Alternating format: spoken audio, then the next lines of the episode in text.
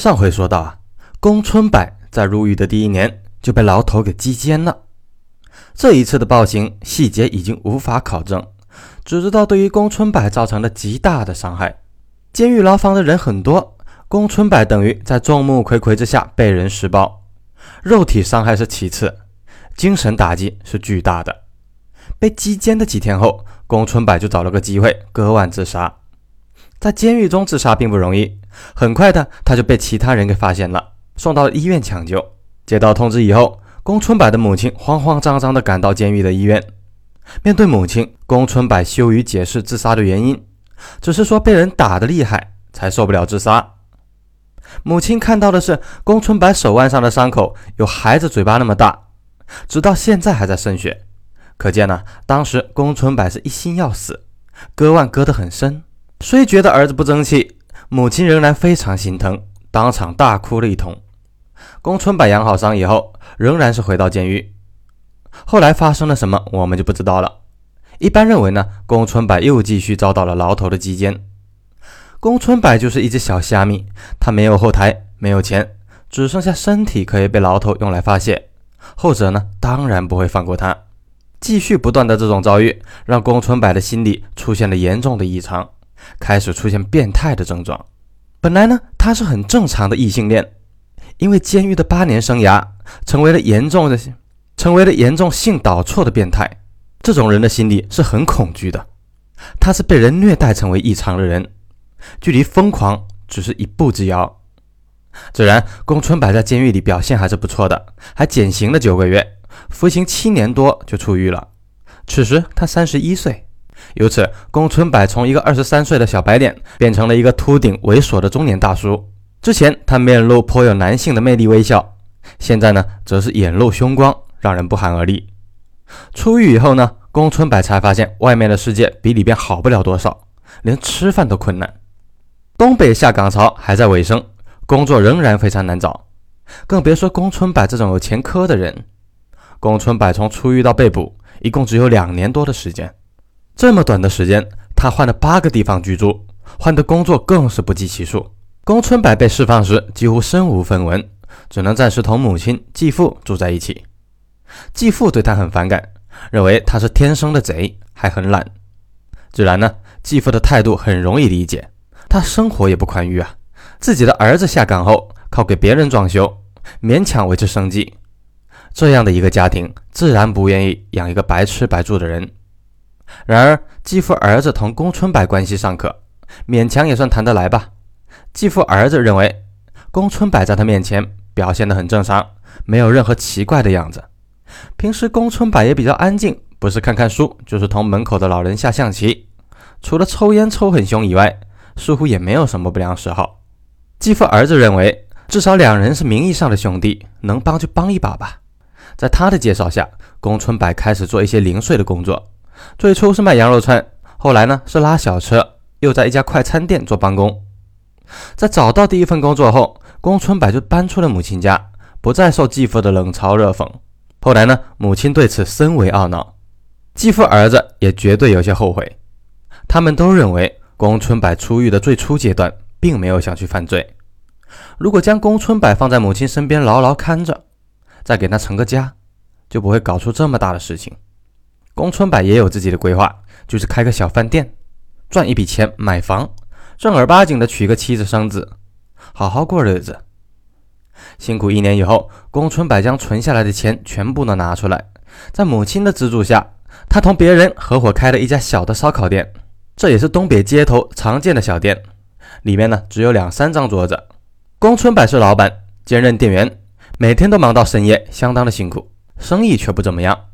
没有多久，宫春柏的母亲突然接到派出所的电话，让他赶快去医院。母亲年龄大了，还患有严重的疾病，不能晚上出门，只能委托现任丈夫的儿子赶去。赶到医院以后呢，这个比宫春柏大十岁的继父儿子顿时吓了一大跳。宫春柏被人暴打了一顿，满头满脸都是血，眼睛肿得只剩下一条线，根本看不出来原来的样子。至于打架的原因呢，至今没有公开。说是有人嘲笑宫春柏，双方在店内斗殴，对方人多，将烧烤店砸碎了，将宫春柏打得不能动弹。烧烤店被砸碎，宫春柏还要赔偿合伙人的损失。这一年多辛苦积累的钱，加上母亲的借款，全都打了水漂，更别说自己还被人狠狠地打了一顿，受伤很重。这件事是怎么解决的，我们并不知道。我们知道的是，宫春柏开始了凶残的杀人历程。后来，继父的儿子认为，宫春柏是觉得没前途、没希望了，想一死了之。死前呢，乱杀几个人来报复社会，顺便搞点钱享受享受。为什么选择这些孩子呢？宫春柏自己很瘦弱，去杀死成年人，他未必有这种能力。就算是三陪小姐，他想要制服的话也不容易。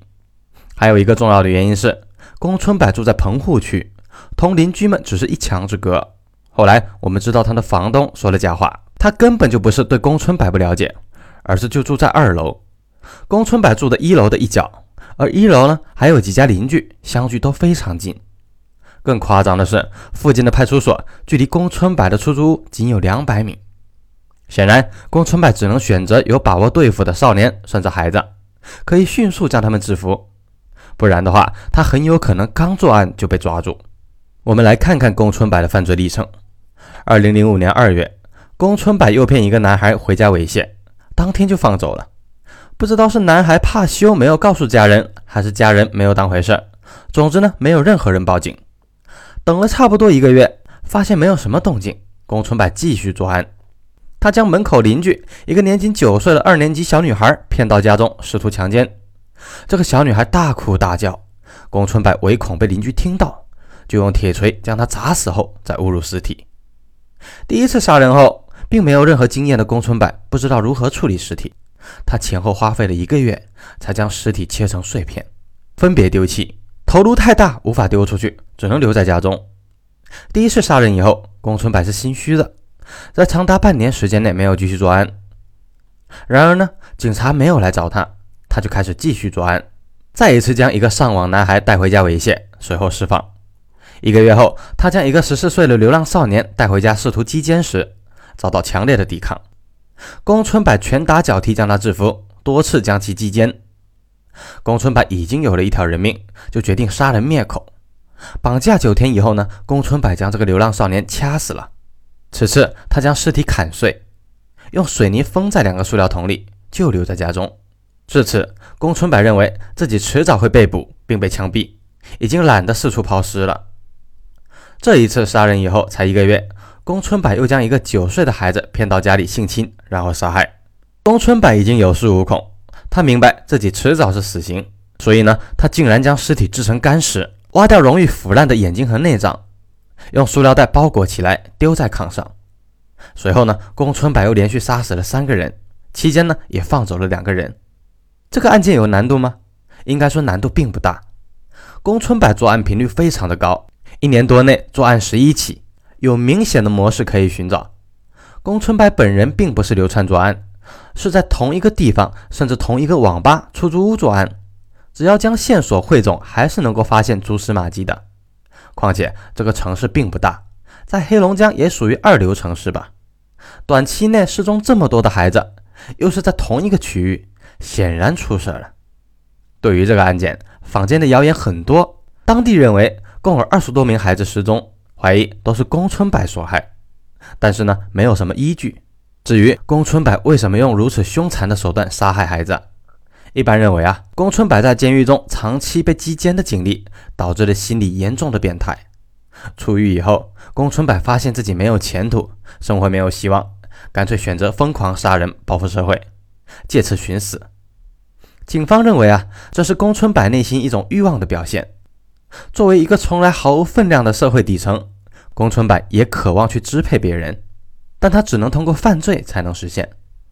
至于宫春柏，他只是变相闹事寻死而已，并没有太多的掩饰。正常来说呢，宫春柏既然杀了这么多人，对于受害者应该一律杀人灭口啊。但他还是放走了几个孩子。即便宫春柏是因为孙林回家后无法下手，也应该及时跑路流窜到外地才对啊。但他并没有跑路，还在同一家网吧上网，甚至还穿着受害者的衣服。唯一的解释是他没有准备跑路，就是在等死，活一天算一天。弱者相杀，一个社会底层弱者杀死更弱的孩子，宫春柏这个人呢，残忍狠毒，唯一对自己的母亲呢，尚有几分人性。在被枪决之前，民警问他还有什么遗言，宫春柏说：“没什么了，你们别去找我的母亲了，事儿都是我干的，和她没关系。她一辈子吃苦受罪，没享过一天福，还被我连累了，我对不起她。”好了，这期案件到这里就全部结束了。希望大家呢多多评论点赞，咱们下期再见了。